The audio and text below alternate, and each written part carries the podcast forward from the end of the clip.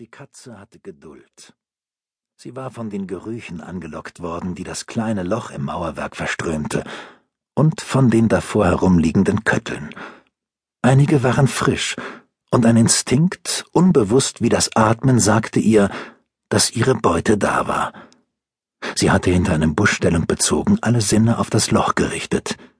Viele Male schon hatte sie das vergeblich getan, doch das Hirn des Tiers speicherte keine Enttäuschungen und Misserfolge. Jedes Mal, wenn sie herkam, beobachtete sie das Loch mit derselben Gebanntheit und wartete. Der Geruch hätte mich stutzig machen müssen. Ich war spät dran. Nach einem endlos langen Flug von Belfast war ich erst in der Nacht zu Hause in London eingetroffen die Woche über hatte ich in Nordirland nach den sterblichen Überresten eines Polizeiinformanten gesucht.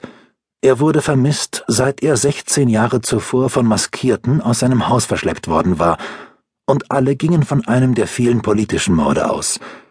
Jetzt aber gab es einen Hinweis, wonach sein Leichnam irgendwo in einer Schonung vergraben worden war, einem ungefähr einen Quadratkilometer großen Gelände.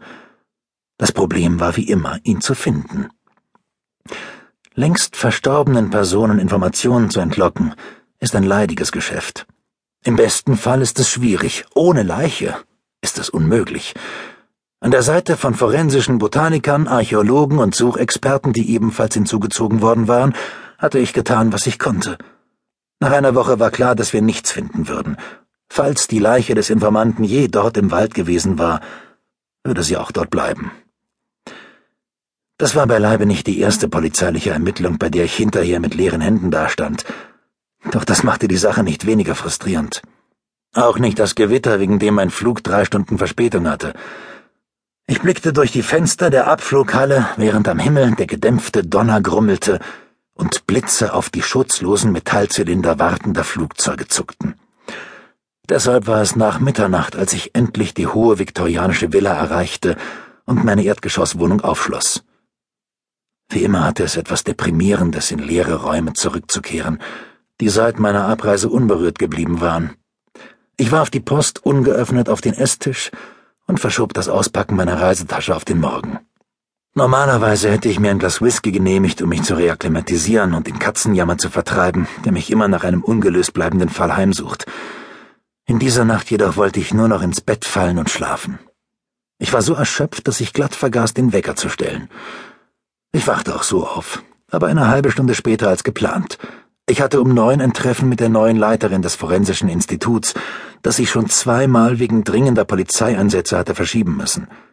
Fluchend erledigte ich im Eiltempo die gewohnten morgendlichen Verrichtungen, duschte hastig und ritzte mich schmerzhaft mit dem Rasierer am Hals. Klasse. Das Frühstück bestand aus einer halbgetrunkenen Tasse Kaffee, dann schnappte ich mir Tasche und Mantel und stürzte hinaus. Meistens fuhr ich mit dem Auto zur Arbeit, denn zum einen lag das Institut nicht in der Nähe der Bahn, und zum anderen wusste ich nie, ob ich nicht plötzlich angefordert wurde und in einem anderen Landesteil eine Leiche untersuchen musste. Es war selten so dringend, dass ich nicht noch mal nach Hause fahren und packen konnte, aber vorgekommen war das durchaus schon. Halb London zu durchqueren, um den Wagen zu holen, war der perfekte schlechte Start für eine Untersuchung. Und es gab auch niemanden, von dem ich mich hätte verabschieden müssen. In der Regel brach ich früh genug auf, um den schlimmsten Berufsverkehr zu vermeiden, aber heute konnte ich sicher sein, mitten ins Getümmel zu geraten. Ich eilte in den gefliesten Flur und machte die Haustür auf, und vor lauter Hast entging mir der schwache, eklige Geruch, der in der Luft lag. Als ich hinaustrat, wäre ich fast über die Tasche auf der Schwelle gestolpert. Es war eine abgestoßene rote Sporttasche. Das PVC war rissig und schmutzig, und der Tragriemen war ab. Sie sah nicht so aus, als wäre daran viel verloren, aber irgendjemand hatte sich die Mühe gemacht, sie mir vor die Haustür zu legen. Ich blickte mich um. Wie üblich zu dieser Tageszeit waren recht viele Leute auf der Straße. Eine ungeduldige Mutter, die ihre Kinder ins Auto scheuchte, um sie zur Schule zu fahren, und mehrere Büroangestellte, die forsch zur nahen U-Bahn-Station marschierten.